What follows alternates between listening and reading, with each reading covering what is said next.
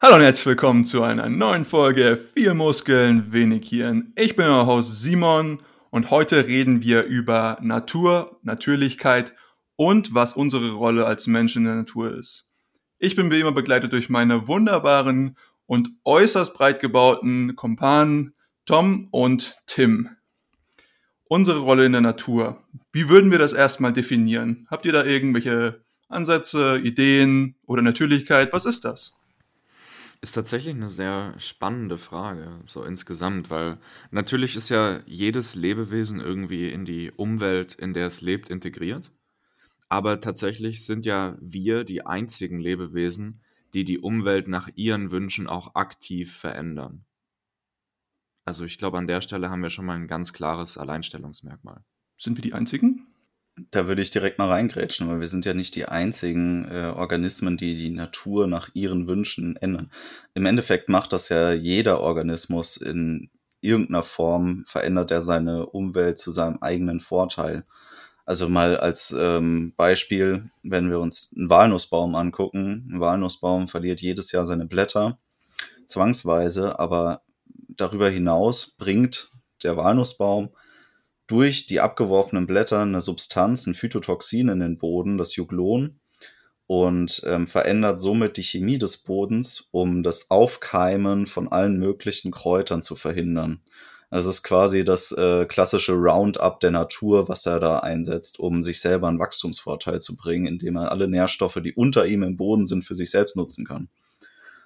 Auch Termiten zum Beispiel oder Wanderameisen, wenn man jetzt mal ein ganz krasses Beispiel hernehmen will, verändern die Umwelt für sich extrem. Oder Tierherden, die äh, durch ihren Zug verschiedenste Routen irgendwie festlegen. Also ver vergleichbar mit uns eigentlich schon, wie wir die Umwelt mit Straßen äh, prägen, ist ja auch so ein, so ein Herdenzug was, wo eine extreme Bodenverdichtung zum Beispiel stattfindet und äh, Pfade, Wege, und ähnliches entstehen. Also, dass wir jetzt die einzigen sind, die die Umwelt verändern, würde ich nicht sagen. Ich würde auch sagen, der Mensch ist ein Teil der Natur und ein Teil des Ökosystems. Allerdings sind wir die einzigen, die irgendwann mal für sich selber definiert haben, dass wir das nicht sind. Und die Frage ist immer, wo kommt das her und wann hat es angefangen? Für mich wäre so ein Punkt, an dem man das festmachen kann, das Entstehen der abrahamitischen äh, Religion, also vom Monotheismus.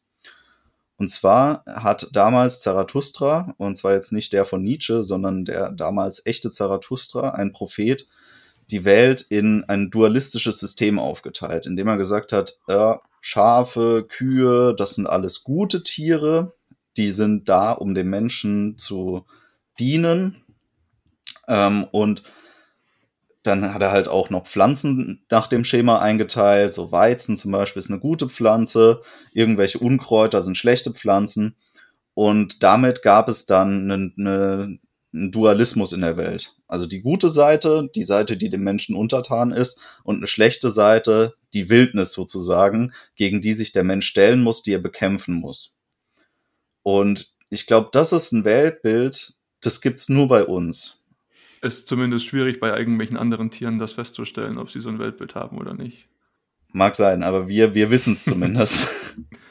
Finde ich sehr interessant, dass du diesen abrahamistischen Gedanken da reinwirfst, weil das hat, beziehungsweise gibt uns als Mensch auch, sage ich mal, eine ja, Besitzberechtigung. Es ist wie uns ist das Land und unsere Umwelt Gott gegeben. So, das ist unser Eigentum, ist unser Besitz. Wir können damit machen, was wir wollen. Bitte, Juristen, zerreißt mich jetzt nicht über den Unterschied zwischen Besitz und Eigentum. Aber was ich damit sagen möchte, ist, es ist uns sozusagen unterlegen. Wir können damit machen, was wir wollen, weil es unser ist. Und ich glaube, dieses, allein schon dieser, dieser Gedanke erlaubt einem oder stellt jemanden der irgendwie mit der Natur interagieren muss, wie das ja jeder Mensch machen muss, also egal was er macht, wir interagieren immer mit unserer Umwelt, das gibt einem, sage ich mal, so ein Gedankenkonstrukt, mit dem man sagt, na gut, ich habe jetzt das Recht, alles damit zu machen, was ich möchte. Ich bin immer im Recht, egal was ich mache, also das jetzt natürlich überspitzt gesagt. Aber das stellt so eine gewisse Position ein, die man sich sagen als Mensch dann hat, was sehr, sehr stark superior ist. Und da denke ich mir, das ist extremst gefährlich, wenn man so eine Einstellung einnimmt. Auf der einen Seite ist es extrem gefährlich, aber ich denke, das ist ja auch, also würde ich jetzt an der Stelle nochmal unterstreichen, es ist ja auch in, irgendwo in unserer Verantwortung. Also wir unterscheiden uns ja wirklich krass von allen anderen Lebewesen durch unser akutes Bewusstsein und unser Hirn. Und deswegen ist es ja irgendwo auch in unserer Verantwortung, die Umwelt zu prägen und um vielleicht auf das, was Tom vorhin gesagt hat, nochmal einzugehen. Also natürlich verändern andere Tiere auch ihre, ihre konkrete Umwelt, also das, wo sie gerade leben.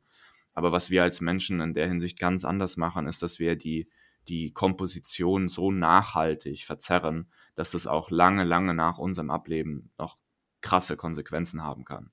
Also ich meine, natürlich machen eine Ameise, die, die macht mit, mit irgendeinem bestimmten Grund, baut die auch ihren Bau und der kann auch sehr groß sein, das, da stimme ich dir auf jeden Fall zu. Aber eine, eine Ameise wird keinen Nuklearreaktor bauen und die, das Risiko eingehen, dieses, das Lebensumfeld, in dem sie lebt, für alle Ewigkeit zu verseuchen. Also an der Stelle muss man schon nochmal einen Schnitt machen. Und genau deshalb, ähm, um auf das. An der Stelle muss man aber auch sagen, wir sind pro Nuklearenergie. Ja, natürlich, aber es ist trotzdem von, von der Nachhaltigkeit dieser Veränderung, ist es ein ganz anderes Level. Also wenn die Ameisen in dem Bau sterben würden, dann hätte die Natur sich das nach fünf Jahren wahrscheinlich wieder erobert. Genauso mit dem Walnussbaum.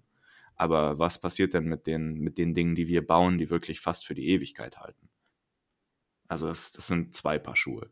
Das ist eine, eine starke Momentaufnahme, die wir jetzt hier betrachten. Und zwar hat jeder von uns ja jetzt ein Bild vom, von diesem Planeten und von unserer Umwelt im Kopf, das so grob dem äh, entspricht, was wir ja als Holozän will ich es gar nicht mehr nennen, also nur kurz zur Erklärung, es gibt so verschiedene ähm, ja, Epochen der Weltgeschichte und Holozän ist das, wo wir uns jetzt eigentlich gerade drin befinden. Das ist quasi das, was sich direkt an die äh, Eiszeiten anschließt, also an das Pleistozän.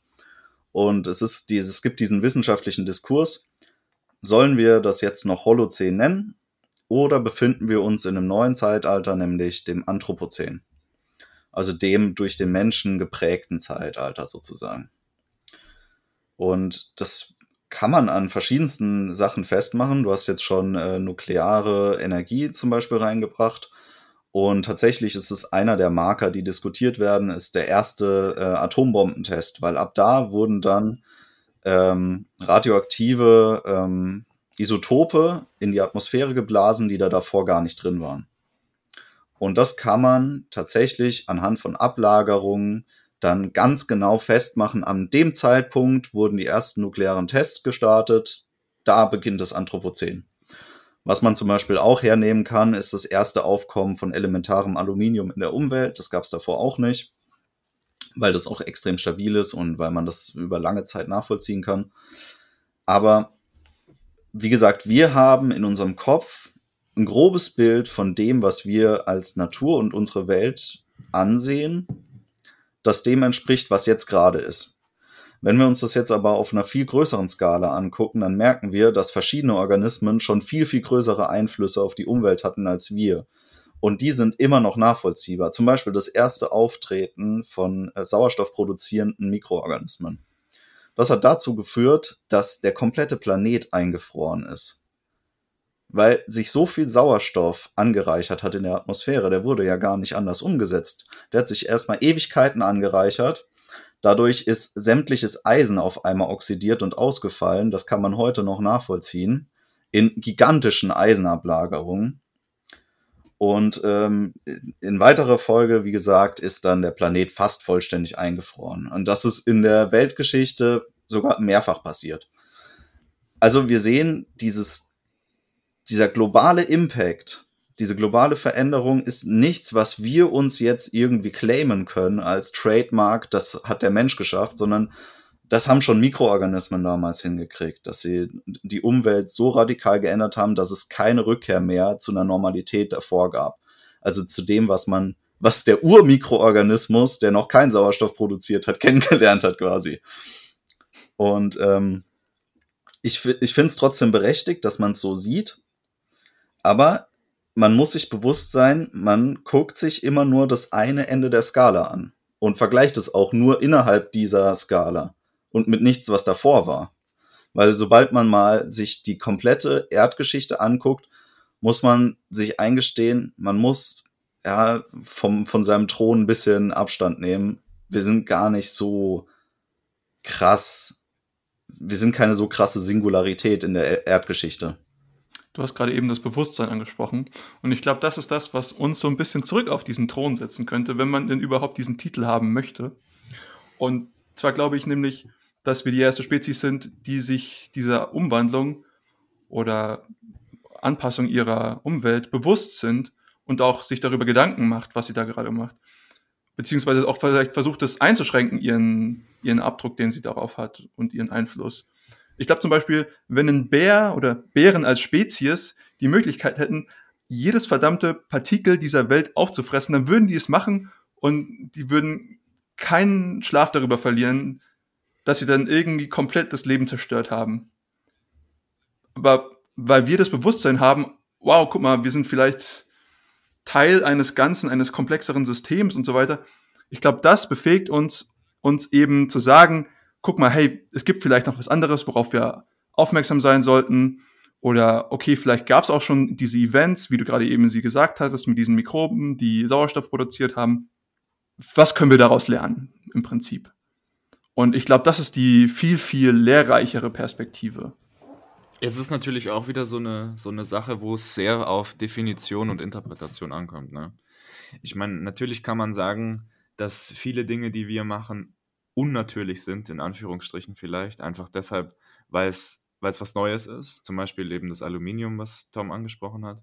Oder auch, man, man könnte jetzt in Anbetracht dessen, was Simon gerade gesagt hat, sagen, eben genau, wir sind auch ein Teil unserer Umwelt und das ist der natürliche Lauf dessen, dass es immer wieder Lebewesen gibt, die den Planeten vielleicht verändern. Aber auch da ist eben der wesentliche Unterschied. Die Mikroben haben sicherlich äh, absolut den, den Planeten komplett 180 Grad gedreht, aber die haben es nicht mit Absicht gemacht. Die haben halt einfach ihr Ding gemacht und funktionieren einfach A, B, C. Einfach, das ist mein Weg, zack, zack, zack. Und so ist es bei uns halt nicht. Also diese, diese Möglichkeit praktisch, dass wir diese Freiheitsgrade haben, überhaupt darüber nachzudenken, ändert die Situation meiner Meinung nach zumindest vollkommen.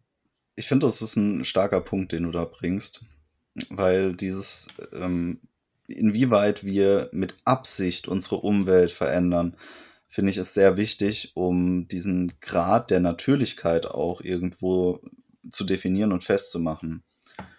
Dieses zielgerichtete Verändern der, der Umwelt nach eigenem Maßstab, nach eigenen Vorstellungen, ähm, hat ja, haben wir ja schon ziemlich krass hochskaliert. Also da bin ich ja auch eurer Meinung. Das Problem, das ich oft habe, ist, ich tue mich sehr schwer damit zu, zu definieren, ab wann ist was unnatürlich, ab wann ist was natürlich. Dann lass mich an der Stelle mal einen Kommentar dazu bringen. Ähm, ich würde sagen, vielleicht als, als Diskussionsansatz auch, ähm, die, die Mikrobe zum Beispiel, die macht ja die Sauerstoffproduktion, weil das für ihr konkretes Überleben notwendig ist. Aber die Aluminiumproduktion ist ja nicht für unser Überleben notwendig, sondern es ist einfach was, was wir gerne dazu haben wollen. Und vielleicht fängt dort die Schwelle zwischen natürlich und unnatürlich an. Ja, aber ab wann, ab wann äh, ist dieser Punkt übertreten? Sind die ersten Menschen, die diese Schwelle übertreten, die frühen ne Neolithiker, die angefangen haben, sesshaft zu werden und Ackerbau zu betreiben?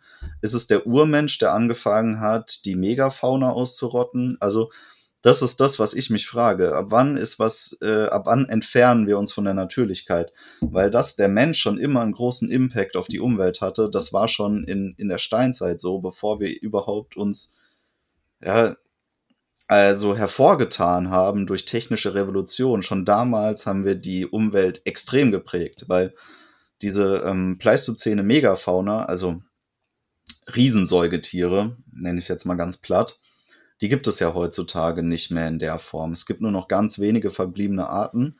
Und den Rest, ähm, zumindest geht man davon aus, hat der Steinzeitmensch damals ausgerottet, so nach und nach. Also es gibt sehr starke Hinweise darauf, dass das die Menschen waren, weil man weiß ungefähr Zugbewegungen der Menschheit und relativ in dem Zeitraum, wo Menschen in irgendwelche Gebiete eingezogen sind, sind dann auch die Megafauna-Vertreter äh, ausgestorben. Zufälligerweise. Aber ich würde nicht sagen, dass das unnatürliches Verhalten war, sondern das ist wie der Bär, der den ganzen Tag Lachs isst, weil das halt einfach die beste Proteinquelle für ihn ist gerade.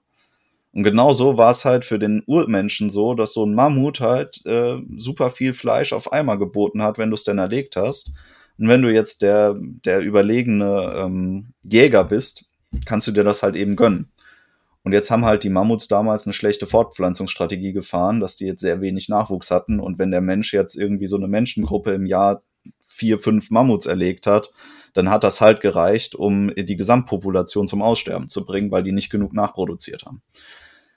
Das ist aber noch nicht unnatürlich. Und ich würde auch sagen, dass die frühen Ackerbauern nicht unnatürlich gehandelt haben. Und das kann man jetzt so Schritt für Schritt eigentlich weitermachen. Ab wann setzt es ein, wo wir sagen, so halt, stopp, ab hier anthropogen und nicht mehr im Ökosystem?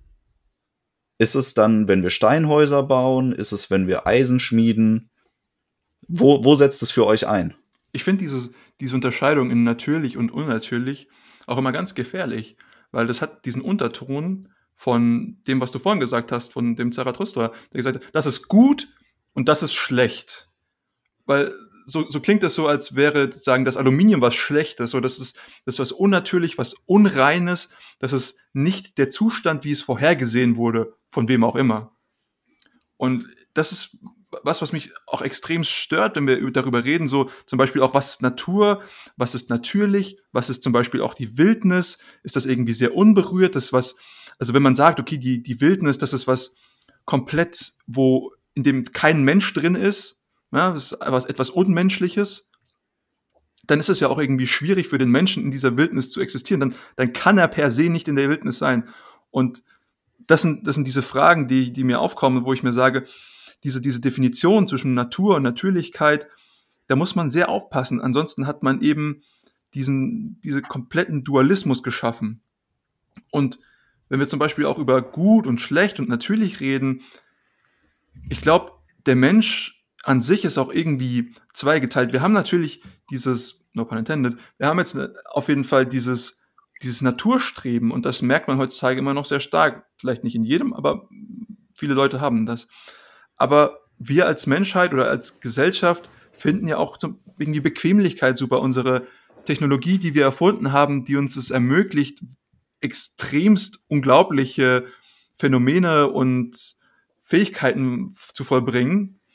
Aber das steht dann halt irgendwie im Kontrast zu, zu dem Natürlichen. Und was man häufig bemerkt, ist eben, dass die Leute dann sagen, ah, ich benutze jetzt zum Beispiel ich gehe jetzt in die Natur, weil das so ist der, der Zustand, wie es von wem auch immer vorhergesehen ist.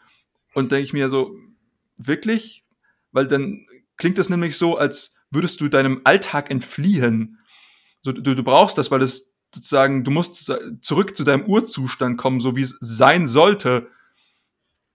Und dann denke ich mir, es klingt irgendwie falsch so, so, so nehme ich das nicht wahr, weil, weil als Mensch ist man immer Teil der Gesellschaft. Ich glaube, ein Mensch ohne Gesellschaft existiert nicht als Mensch. Das macht uns ja auch aus, unsere sozialen Aspekte. Für die meisten zumindest. ja, ich würde da gerne reingrätschen, weil ähm, es gibt schon ein paar Hinweise, die wir so, also die man sehen könnte die zeigen, dass es eben doch was gibt, was man Natürlichkeit nennen kann oder was man so für sich definieren könnte, was tatsächlich ein Unterschied zu dem ist, wie wir heutzutage leben, also wie der moderne Mensch lebt oder auch wie der historische Mensch gelebt hat. Also wir können diesen, diese Entfernung von dem, was natürlich ist, uns irgendwie herleiten. Und zwar gibt es dann immer mal wieder so Bewegungen. Wir hatten zum Beispiel schon in verschiedensten Ernährungsfolgen über die Paleo-Diät geredet, was so eine Rückkehr zu unserer natürlichen Ernährungsweise ist. Und da fängt es ja schon an. Wir reden über eine natürliche Ernährungsweise. Und die leitet man sich eben her, indem man menschheitsgeschichtlich ein bisschen zurückschaut, wie hat unsere Ernährung vor 1000 Jahren ausgesehen, wie hat sie vor 10.000 Jahren ausgesehen und so weiter. Und dann versucht man sich irgendwie herzuleiten, wie kann ich das auf den modernen Menschen anwenden? Dann gibt es Leute, die machen das und die stellen dann fest, hey, mir geht es irgendwie viel besser, wenn ich das so mache. Und das ist ein Zeichen, das lässt sich dann auch an weiteren Punkten festmachen. Man kann das auch untersuchen, man kann gucken, ah, irgendwie sind wir genetisch auch so ein bisschen darauf getrimmt, uns so zu ernähren. Und wir sind eben genetisch nicht so sehr dazu geeignet, uns von verarbeitetem Fastfood-Shit zu ernähren. Ich mal hier jetzt nur ein beispielhaftes Bild, wo man dann sehen kann, es gibt eine Skala, die existiert und die macht auch Sinn in der Anwendung. Dass man sagt, okay, hier ist eine natürliche Ernährung des Menschen, hier ist eine unnatürliche Ernährung des Menschen. Und ich sag mal, Chips fressen ist relativ unnatürlich. Ein Brokkoli essen ist relativ natürlich, obwohl ein Brokkoli ein Produkt menschlicher Züchtung aus dem Ackerbau ist. Ja, es ist ja keine Wildpflanze. Hm. Also diese Skala orientiert sich nicht daran, wie der Onga-Bonga Steinzeitmensch sich äh, in seiner Umwelt bewegt hat. Das, das so, so müssen wir das ja gar nicht sehen. Oder so würde ich das auch nicht betrachten unbedingt. So betrachtest du das zwar nicht, aber diese Einteilung in Gut und Böse, wie du es jetzt gesagt hast, hat ja schon eine gewisse Konnotation. Ja, aber das sind ja die Abrahamiten. Also die, die Monotheisten ja. neigen sehr zum Dualismus und weil die Monotheisten fast weltweit äh, unser kulturelles System geschaffen und geprägt haben, sind viele Kulturen dualistisch aufgebaut und viele Gesellschaftssysteme dualistisch aufgebaut. Aber ähm, Monotheisten sind ja eigentlich eine recht moderne Entwicklung des Menschen. Das gab es ja davor gar nicht. Also Polytheisten hatten ein komplett anderes Weltbild. Die waren ja, und da kommen wir jetzt wieder auf diese Natürlichkeitsskala, Monotheist unterteilt die Welt in Gut und Böse. Der Polytheist verehrt naturnahe Gottheiten oder explizit Naturgottheiten. Das kann irgendwie ein besonderer Baum sein oder eine Steinformation oder so, der der Mensch in seiner Umwelterfahrung Bedeutung beimisst. Und hierbei existiert dieser Dualismus gar nicht, sondern es ist ein innerhalb der Natur und innerhalb des Ökosystems leben und sich etablieren, auch mit unserer ja, genuinen Glaubensvorstellung, die wir haben. Das ist ja auch irgendwo sowas, ja, ich würde sagen, sehr menschliches, dass wir überhaupt eine Glaubensvorstellung brauchen, die uns die Welt erklärt. Zumindest können wir es nicht irgendwie an, auf andere Arten belegen, dass die das auch so machen würden. Man hat bis jetzt noch keinen Monolithen gefunden, der von Ameisen verehrt wird. Maybe, vielleicht haben die sowas. Aber ähm, wie gesagt, ich würde sagen, das ist, es gibt eine Skalierung und diese Skalierung, die kann man sehr gut aufbauen, sodass es Sinn ergibt und sodass man sie untermauern kann. Meine, alles, was, was mir damit am Herzen lag, war zu sagen, allein schon das Wort natürlich hat irgendwie diesen, diesen Charakter von, dass das inhärent Gute, so wie das eigentlich sein muss. Und dagegen stellen wir jetzt zum Beispiel die ganzen Fehler der Moderne. Und ich will ja gar nicht sagen, dass die Moderne keine Fehler hat, denn bei Gott, sie hat sehr viele Fehler. Aber alles, was ich damit sagen möchte, ist, wenn das das Richtige wäre, das Optimale, gemessen an irgendeiner Metrik, ich kann mich jetzt natürlich hier schnell rausziehen aus der Schlinge und sagen, ich definiere keine Metrik, aber wenn das das Optimale wäre, dann würden wir ja alle zurückgehen in den Busch und einfach von irgendwelchen Pflanzen leben, irgendwelche Blätter fressen. So. Aber das sehen wir ja nicht. Aber trotzdem hören wir, wie die Leute sagen, das ist das Natürliche und das ist das so, wie das sein sollte. Deswegen gehe ich jetzt mal zurück in den Busch oder so. Und da kommt wieder diese, diese Idee ins Spiel, wo ich gesagt hatte, im Menschen besteht irgendwie beides. Es ist, der Mensch ist Zivilisation, Gesellschaft, aber er ist auch Wildnis und Natur. Ich glaube, das ist eigentlich alles, was ich damit sagen möchte. Ich würde auch gar nicht sagen, dass es ein Widerspruch ist. Aber es, es gibt etwas, was ich Zivilisationsneid äh, nennen würde. Und zwar ist es der, der mh, hm, aus einer undefinierten Sehnsucht entstandene Neid der in der Zivilisation lebenden Menschen projiziert auf Naturvölker. Weil sie sehen an ähm, Menschen, die aus Naturvölkern entstammen, gewisse Eigenschaften, die sie selber gerne hätten, die sie vermissen, weil sie zum Beispiel an Zivilisationskrankheiten leiden, weil sie unter zivilisationsbedingten psychologischen Krankheiten leiden. Ähm, jedenfalls wird da ja so eine wird, wird da eine Differenz festgestellt bei vielen Menschen, die sagen so, oh krass, Alter, diese äh, Buschmenschen können den ganzen Tag rennen, ohne dass sie schwitzen, ohne dass irgendwie anstrengend ist. Die kennen keinen Diabetes, keine Ahnung. Also ist, die, die stellen fest, irgendwie Sachen, die bei uns Riesenprobleme sind, die gibt's bei denen gar nicht. Ja, und das, das ist so eine Art, ja, Eifersucht oder auch bei manchen ist es ja keine Eifersucht, sondern einfach nur eine Sehnsucht danach, auch zu diesem Zustand zurückzukehren. Aber dies, diesen Widerspruch, den macht der Mensch sich selber. Also man muss nicht die Zivilisation aufgeben, genau. um sich das zurückzuholen, sondern man muss mit einer bewussten Rückbesinnung leben, indem man sich selber diese, ja, Vorteile, nenne ich sie jetzt mal ganz grob, wieder erschließt. Ja, und dafür muss man nicht unbedingt äh, durch den Busch rennen und irgendwelche armen Tiere zu Tode hetzen, Nee, man kann auch einfach äh, ja, gesund leben. So wie wir das ja auch irgendwo in unserem Podcast immer mal wieder vorge ja, oder zumindest angeregt haben, dass man es machen kann. Mit gesunder Ernährung, mit gesunder Bewegung, mit Sport, aber auch mit ge geistiger Betätigung, mit, ähm, mit Kontakt zur Umwelt, zur Natur. Ich nenne es jetzt einfach mal so, auch wenn wir uns gerade über den Begriff streiten das gehört halt zum Gesamtpaket dazu und viele Leute haben zu vielen dieser Fäden den Kontakt verloren.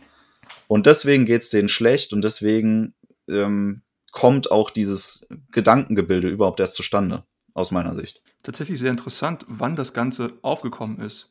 Und zwar ähm, hatte ich da letztens was zu gelesen, dass dieser, dieser Zug hin in die Natur und raus aus den Städten, das kam mit der Industrialisierung bzw. der industriellen Revolution. Und dann hat man Mitte des 19.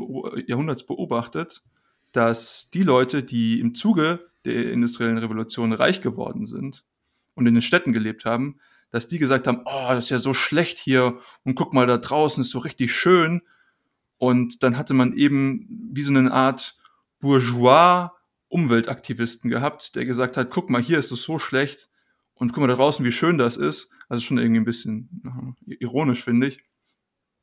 Und die haben dann eben dieses romantische Bild der, der Umwelt geschaffen, beziehungsweise der Wildnis geschaffen, dass das so was Freiheitliches ist. Natürlich, so wie das sein sollte und nicht so modern, versmockt und in diesen Städten, die so eng sind, so unfrei.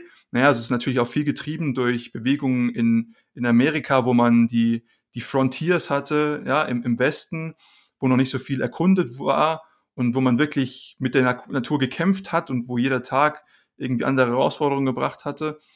Und da hatte ich eben diesen gelesen, dass dieser, dieser romantische Gedanke, den wir heutzutage haben, wenn wir irgendwie an Natur denken, dass es irgendwie frische Luft und viele Bäume und Fluss und Berg und Schnee und blauer Himmel, diese, diese romantischen Bilder stammen eben von dieser Zeit, weil vorher, weil die Natur ja auch irgendetwas schon vielleicht gefährlich ist, bis zu einem gewissen Grund, auf, also bis zu einem gewissen Punkt auf jeden Fall. Zu sagen, die Leute, die wirklich auf dem Land gelebt haben, haben gesagt, ich weiß, dass es hier gar nicht so einfach ist, wenn ich versuche, mein, mein Leben zu bestreiten. Und die Leute, die natürlich gesagt haben, ich bin jetzt halt hier der Neureiche und mir gefällt es nicht mehr und ich will jetzt halt irgendwie raus, die haben natürlich auch nicht gesagt, ich gehe dann jetzt da rein und lebe im Lendenschurz da. Natürlich haben die ihre ganzen Annehmlichkeiten mitgenommen und haben dann halt irgendwelche Waldhotels gebaut. Das ist natürlich übertrieben. Aber so kam viel von diesem Freizeitgedanke, Natur, Freizeitgedanke, Wildnis überhaupt ins Leben. Ist ein witziger Gedanke, dass es auch wieder so sich entwickelt, dass man eben ein, ein gewisses Maß an Reichtum erwirtschaftet und dann auf einmal diese alten Sachen total hip werden. Er ist ja nichts mal was Altes. Um vielleicht nochmal auf die, auf die Frage, Frage zurückzukommen, die Tom vorhin gestellt hat, wo das denn anfängt, diese Grenze zwischen Natürlichkeit und Unnatürlichkeit. Und jetzt wirklich mal ungeachtet aller ethischen Interpretationen oder auch Konnotationen, ich würde tatsächlich mal in den Raum werfen wollen, dass es auch eine Frage der Energiebenutzung ist. Also ich denke, eine, eine Gesellschaft, die zum Beispiel Kohle verbrennt, um die Energie zu gewinnen, die sie verbraucht, dass die schon wesentlich unnatürlicher ist als eine Gesellschaft, die Holz verbrennt. Und die nächste Steigerung wäre dann zum Beispiel Gas, Öl, Elektrizität. Ich finde, das ist ein, ja, das ist ein ganz interessanter Gedanke, den du da aufbringst. Was ich jetzt reinwerfen würde, ist, hm, wir beziehen in unserem Kopf ja auch immer dieses Natur und Natürlichkeit auf Landschaften, oder? Würdet ihr mir dazu stimmen? Ja. Und jetzt, um es noch gröber zu formulieren, Naturlandschaften sehen wir dann so weite Flächen mit Wäldern und Bergen und alles Mögliche. Jeder, der aus Bayern kommt, zumindest, ja. Freie Flüsse. Das ist für uns das, was wir sagen, das ist Natur. Und jetzt würde ich sagen, dass der Mensch schon zu der Zeit, als er noch gar keinen Zugang zu Kohle hatte, sondern nur Holz verbrannt hat, das so nachhaltig schon verändert hat, dass man von einer Natürlichkeit nicht mehr reden konnte. Und zwar in den frühen Beginnen, als wir angefangen haben, mit verschiedenen Metallen zu arbeiten, ähm, ist natürlich ein Wirtschaftssystem rund um den Handel mit zum Beispiel Bronze und Kupfer entstanden, der diese Ressourcen absolut lebensnotwendig gemacht hat. Und damit ist ähm, die Herstellung davon überwichtig geworden. Und für die Herstellung wurde fast komplett Mitteleuropa damals entwaldet. Und das damals wurde nur Holz verbrannt. Und genau aus dem Grund, weil Holz damals die einzige Energieform war, wurde so viel davon gebraucht, dass die sämtliche natürlichen Wälder fast restlos zerstört worden sind. Und das können wir auch heutzutage sehr gut nachvollziehen. Man guckt sich da zum Beispiel verschiedene ähm, Pollenarchive an aus Seeablagerungen und dann kann man ganz genau nachvollziehen, zu welchen Zeitpunkten war Europa bewaldet und wann war es das nicht. Man sieht immer wieder, wenn die Produktion von Metallen hochgegangen ist, zum Beispiel in der Eisenzeit, wurde fast alles entwaldet.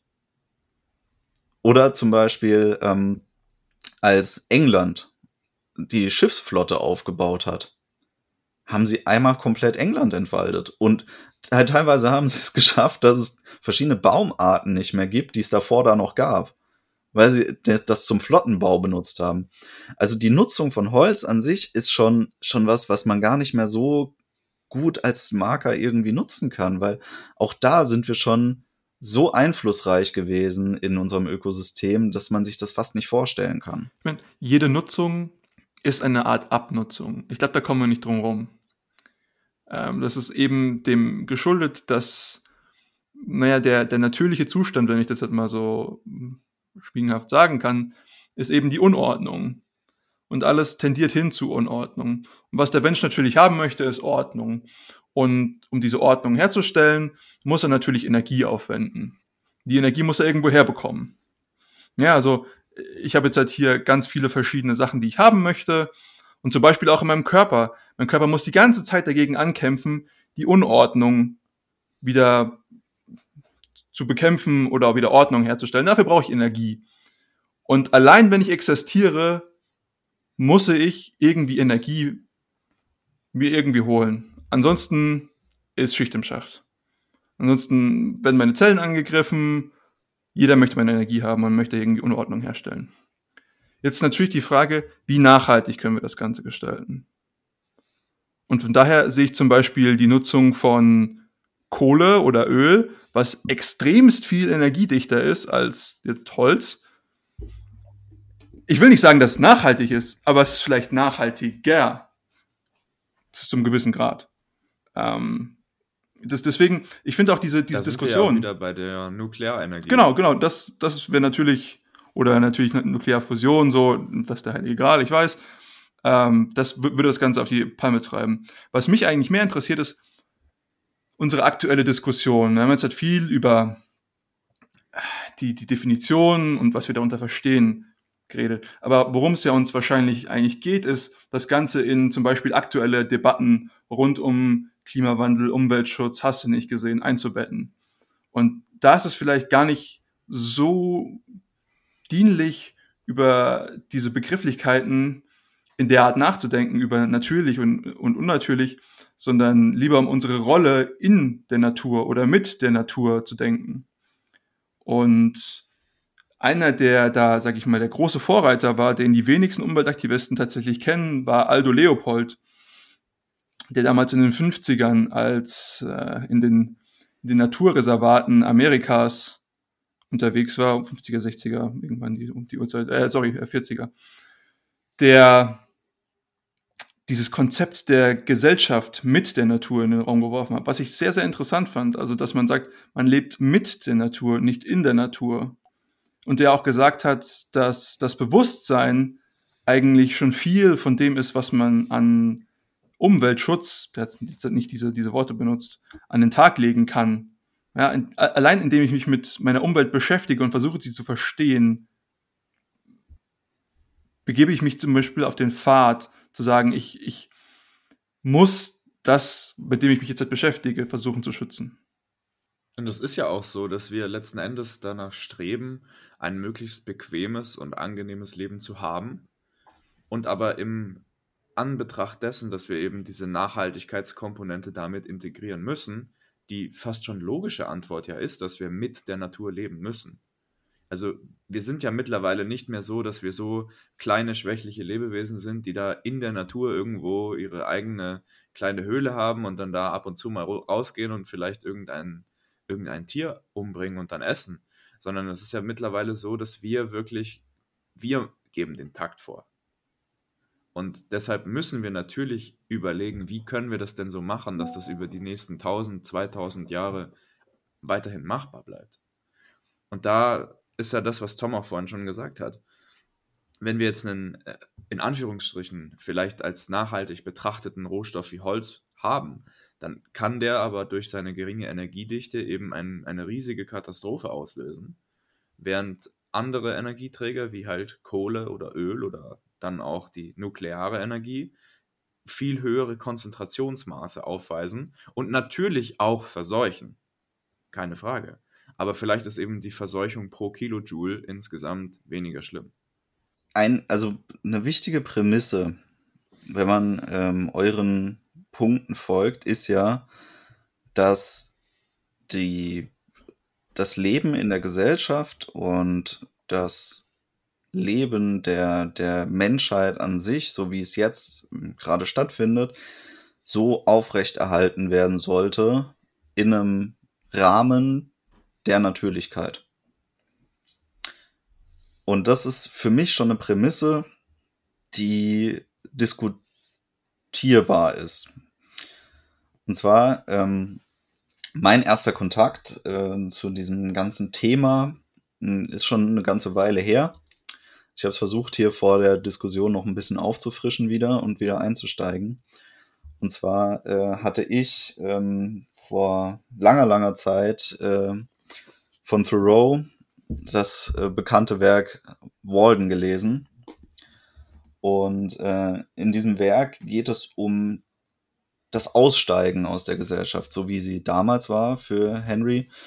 Und zwar ähm, dieses Gesamtgesellschaftsbild, was uns ähm, dazu ja, lenkt, zu arbeiten, uns an gesellschaftliche Regeln und Normen zu halten, verschiedenen Gesetzen zu folgen, auch dazu beizutragen, dass ja Gesellschaft, Kultur und Menschheit wachsen, also das Mitwirtschaften für die gesamte Menschheit des Individuums, dem zu entfliehen und daraus auszutreten. Also das ist schon mal ein ganz anderer Kerngedanke, der sich auch mit diesem Thema der, der ähm, Natürlichkeit befasst oder der Rückkehr zur Natürlichkeit befasst. Und diese Herangehensweise unterscheidet sich ja fundamental von der moderner Diskussion. Und zwar in dem Sinne, dass wir heutzutage immer nur über das Wie machen wir weiter reden und gar nicht, ob der Status quo oder die Richtung noch das ist, was wir wollen. Also es wird nicht hinterfragt, geht es weiter mit Technologie? Ähm, ist Fortschrittsdenken noch immer das, was wir wollen? Ist ähm, gesellschaftlicher Fortschritt das, was wir wollen? Das sind alles Sachen, die werden nicht mal angefasst. Die, die wurden eigentlich nur entweder von älteren Denkern, also den amerikanischen Philosophen wie Thoreau und ähm, zum Teil auch von ähm, äh, Ralph Waldo Emerson angefasst worden sind. Oder halt von radikalen Denkern, also zum Beispiel von Ted Kaczynski. Das sind eben Denker, die ja auf den radikal anderen Ansatz gekommen sind, dass es auch eine Rückkehr und ein Aussteigen vom Fortschrittsdenken gibt und ein Ausstieg aus gesellschaftlicher Struktur an sich. Hm. Sehe ich kritisch. Äh, also ich meine, da gibt es ja die the age-old adage, uh, the only constant is change. Also ich glaube, Wachstum ist ins, inhärent in unserer Natur und in, in jeder Natur. Uh, das ist jetzt die Frage nur, in, in welche Richtung. Und jetzt natürlich könnte man irgendwelche netten Metaphern zu Krebs und so machen uh, und unnötigem Wachstum sehe ich, aber ich glaube, das ist eigentlich mehr ein Nebeneffekt. Das ist keine natürliche Inhärenz. Das äh, sehen wir aus ja, mitteleuropäischer Sicht jetzt im Moment. Ein Traditionalist würde dir sagen, dass es ein Zyklus ist der Welt. Und zwar ist es ein Aufsteigen bis an ein Maximum mit einem Crash, der danach folgt.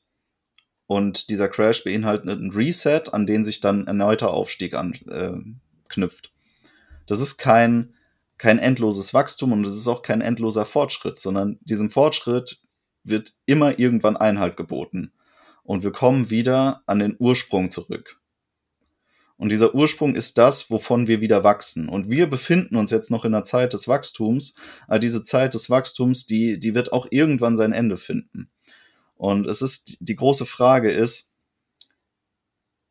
ist es wünschenswert, dass wir keinen Einfluss darauf nehmen, ab wann unser Wachstum endet?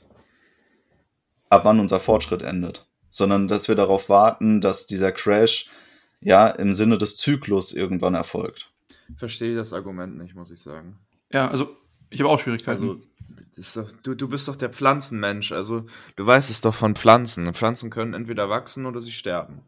Und so ist es doch bei uns auch.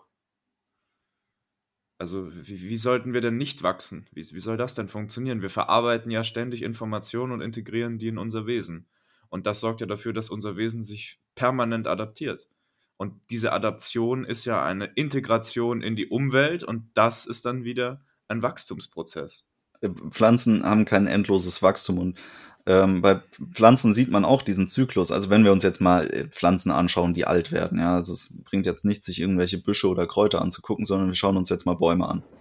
Und bei Bäumen ist es so, Bäume haben auch äh, ein zyklisches Leben.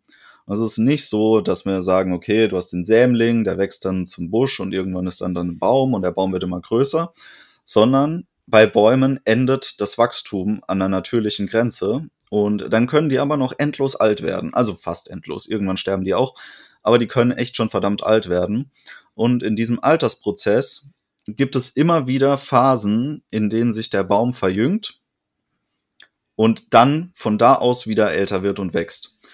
Es ist aber nicht so, dass der ein endloses äh, Wachstum im Sinne von dem, wie wir das definieren würden, an den Tag legt. Aber wir reden ja jetzt auch von zwei Paar Schuhe, Tom. Wir vergleichen hier Äpfel und Birnen, weil der, das Wachstum des Baumes hat natürlich irgendwo physikalische Grenzen. Aber das, was hm, wir nicht besprechen, unbedingt. das sind ja technologische Prozesse. Also äh, theoretisch kann fast jeder Baum Mammutbaum werden. Das, die, sie tun es halt einfach nicht. Gut, aber dann ist die Grenze Mammutbaum. Ich glaube, das ist das Argument, was Timmy gerade bringt. Ja, aber es gibt ja auch einen Grund, warum sie das nicht tun. Also warum nicht einfach jeder Baum hypothetisch so groß werden kann. Ja, das hat ja auch wieder mit, mit ähm, ganz konkreten biologischen oder chemischen Faktoren zu tun. Aber die Art von Wachstum, die wir gerade diskutieren, ist ja nicht die, wie sie bei, beim, beim Tier oder bei der Pflanze so in vergleichbarer Weise stattfindet. Es geht um Gesellschaft. Wir reden ja jetzt gerade von unserem Metawissen, ja, genau. als, Metawissen als ja. Menschheit. Aber es gibt keinen endlosen gesellschaftlichen Fortschritt. Also das ist zumindest das, was ich sage, dass das ähm, für uns natürlich ist. Und zwar, es gibt immer wieder einen gesellschaftlichen Aufstieg von Hochkulturen und diese Hochkulturen, die haben aber irgendwann ihren Zenit erreicht und brechen dann zusammen. und machen Platz für das nächste. Also für die nächste Hochkultur, die dann auf den Trümmern entsteht. Und nur weil wir uns jetzt gerade in, in einer Phase befinden oder auch in einer geografischen Lage, in denen wir dieses ähm, Wachstum noch empfinden und uns da mittendrin befinden, heißt es nicht, dass es für uns das nicht auch geben wird. Ja, sehe ich auf jeden Fall, das mit den Kulturen und so weiter, aber es ist ja immer noch die Spezies Mensch. Das ist jetzt halt nur, weil es andere Kulturen sind, ist ja keine andere Spezies. Ja, aber also das Ding ist, dass es damals schon Fortschritte gab, die eben durch diesen Zerfall sozusagen gelöscht worden sind. Also an die ist nicht, an die wurde nicht angeknüpft. Wir haben dann nicht kontinuierlich, äh, kontinuierlichen Fortschritt gesehen, sondern diese Innovationen wurden dann halt nochmal neu gemacht. Ja, also es ist, es ist wie ein Reset. Natürlich ist der Reset nicht zu 100 Prozent. Es ist nicht wie wenn ich jetzt irgendwie einen Rechner sprenge oder so und dann ist alles weg, sondern man kann gewisse Sachen haben sich erhalten, sind durch Handelswege irgendwie weitergetragen worden. Aber wirklich ganz große Fortschritte, die wir uns heute auch nicht mehr erklären können, sind einfach weg. Also banalstes Beispiel, die Leute versuchen sich immer noch zu erklären, wie konnten die damals Pyramiden bauen. Ja, das, das haben die Ewigkeiten nicht verstanden. Und obwohl die Dinger ja noch dastehen und nicht mal die Griechen haben dieses Wissen irgendwie übermittelt, obwohl deren Kultur damals ja noch im Aufstieg bef äh, sich befunden hat. Die Ägypter sind untergegangen, die Hochkultur Ägyptens ist untergegangen und damit ist dieses gesamte Fortschrittswissen auch verloren gewesen. Ja, also es ist kein Kontinuum des Fortschritts, sondern der Fortschritt, der kulminiert irgendwann und zerfällt. Und das ist ein Zyklus, der, den man immer wieder beobachten kann. Ja, also sehe ich, also wenn man zum Beispiel sich das Mittelalter anschaut und ja, ich weiß, es war nicht alles schlimm im Mittelalter, aber äh, vergleichsbar relativ gesehen war es vielleicht in der Antike und äh, danach irgendwie ging schneller voran, sage ich jetzt mal, äh, im relativen Sinne. Ähm, aber auch das ist ja kein. Ich sehe jetzt diesen, diesen Reset nicht. Also rein theoretisch gesehen ist Wachstum irgendwo begrenzt. Das muss einfach so sein. Aber diese Grenze liegt einfach so astronomisch hoch. Wieso, wieso ist Wachstum begrenzt? Es gibt ein theoretisches Oberlimit an Energie in unserem Universum, was wir verwenden können. Schätzungsweise. Postuliere ich jetzt einfach mal so. Okay, okay, okay, so, so kann man es formulieren, ja. Das, das okay. meinte ich damit, das ist astronomisch hoch, wirklich. Aber, aber diese Grenze spielt keine Rolle mehr. Genau, ja. genau. Also, ich meine, das ist aber ein Argument, was häufig gebracht wird von, von Leuten so, wir haben zum Beispiel nicht genügend Energie oder äh, Ressourcen oder hast du nicht gesehen. An sich müssen wir nur einen Weg finden, wie wir diese Sachen extrahieren können. Das ist jetzt halt nicht, das ist, das ist ein, wie man sagen würde, das ist ein Engineering-Problem, es ist kein Physics-Problem. Sozusagen, wir wissen, dass es funktioniert und dass es gehen muss. Wir müssen nur noch einen ökonomisch relevanten Weg finden, das zu tun. Und ich glaube, das ist der ganze Prozess, den ich als Fortschritt für mich definiere, ist eben, wie kann ich zum Beispiel immer energieeffizienter werden. Und ich meine jetzt halt nicht irgendeine Energiesparlampe, sondern wie kann ich das, was mich als Spezies erhält oder auch als Individuum erhält, ja. Wir hatten es vorhin gesagt, so, wir haben jetzt auf einmal ähm, das, die Benutzung von, von Kohle, von, von Öl, von Nuklearenergie, hast du nicht gesehen. Das sind ja alles Möglichkeiten, wie ich meine Bedürfnisse mit weniger Aufwand befriedigen kann. Und das ist das, was für mich im Prinzip Fortschritt ist. Ich weiß, Tim und ich diskutieren immer über Energie und Zeit. Und für ihn ist Fortschritt die, der, die Reduktion von Zeitinput, den ich benutzen muss, wenn ich das richtig formuliere. So. Für mich ist genau umgekehrt. Für mich ist sozusagen die Reduktion von Energie, die ich benötige, um, um irgendwas herzustellen, zum Beispiel jetzt im banalsten Falle. Letzten Endes ist es aber das Gleiche. Genau, das ist einfach die sind zwei unterschiedliche Seiten derselben Medaille ich sehe den theoretischen Punkt, den du machst. Das Problem ist, dass man den praktisch ähm, jetzt kaum festmachen kann. Das ist ja auch das Schöne. Also diese, das ist nicht realisiert, obwohl wir Unmengen an Energie produzieren können, sehen wir nicht, dass die Menschen deswegen effizienter an ihr Ziel kommen. Also jedenfalls nicht an das, was ich als solches sehen würde sondern die, diese gesellschaftliche Einbindung des Menschen sorgt immer noch dafür, dass wir extrem viel Energie und Zeit aufwenden, um irgendwelche Ziele zu erreichen, irgendwelche Aufgaben zu erledigen, die wahrscheinlich relativ weit weg davon sind, unsere Bedürfnisse zu stillen. Und damit meine ich jetzt Bedürfnisse nicht nur im Sinne des, des ähm, Naturgedankens, dass wir äh, essen, trinken, schlafen, Gesundheit irgendwie uns erhalten können, sondern auch in dem Sinne, dass wir uns unsere geistigen Bedürfnisse nicht effizient befriedigen können durch den Lebensstil, den wir gesellschaftlich hier führen. Und in, ja, hypothetisch sollte das ja durch den, die effizientere Energieproduktion irgendwie möglich sein, dass wir uns genau das schaffen können. Also in so einem utopistischen Weltgedanken, sage ich jetzt mal. Ist nicht wirklich utopistisch, sondern so in diese Richtung. Was wir aber sehen, ist, dass viele Naturvölker wesentlich näher an dieser Realität dran sind, ihre Bedürfnisse effizient zu befriedigen mit recht wenigem Zeitaufwand und die sind energieeffizient as fuck, weil die Energie, die die brauchen, ist die, die sie sich zum Überleben schaffen. Ja, und um dieses Bedürfnis zu befriedigen, diese Energie zu schaffen, haben die keinen großen Zeitaufwand, während der, der Kulturmensch sehr viel Zeit aufwendet, um sich die Energie leisten zu können in Form von Geld. Also dieses äh, eingebunden sein erfordert eine, eine viel höhere Arbeitsleistung vom Individuum, als wir das leisten müssten in einem natürlicheren Umfeld. Wir dann gehen halt zurück in Aber dafür haben wir halt auch Fitnessstudios Ja. und die Naturvölker machen keine Podcasts.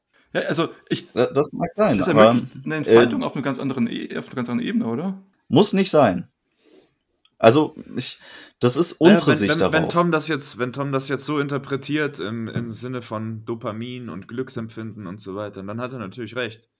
Aber die, die Geschichte ist ja schon wieder in der Hinsicht halt anders, dass die Naturvölker natürlich ganz andere Bedürfnisse auch entwickeln als wir. Ich verstehe den Punkt, den du meinst, und ich denke auch, ich denke auch vom, vom allgemeinen Lebensqualitätsargument her hast du da durchaus recht. Aber die, die Frage ist ja, ist Lebensqualität das, worum es geht? Oder ist es Aluminium? Ja, Alufolie und Pizza auf der einen Seite. Ja, und äh, viel Freizeit und ähm, karnivore Diät auf der anderen Seite. Ich meine, nur mal, Aber ohne Aluminium kannst du halt nicht ins Weltall. ist schwierig. Ist aber die Frage, wer jemals Spaß im Weltall hatte. Also ich äh, jetzt nicht unbedingt. Na gut, aber ich meine, es gibt bestimmt Leute, die das machen wollen. Und du hast vorhin auch gesagt, Ja, aber warum muss ich denn das denen ermöglichen? Also ich, ich bin, ich fühle mich jetzt nicht so erhaben dadurch, dass wir irgendwie so ein paar Dullis auf den Mond geschickt haben, damit die da ein paar Steine mitgebracht haben. Also es hat uns als Menschheit nicht besonders weitergebracht, aber da ist unfassbar viel äh, Energie von unfassbar vielen Individuen reingeflossen. Auch abgesehen von denen, die da aktiv dran gearbeitet haben.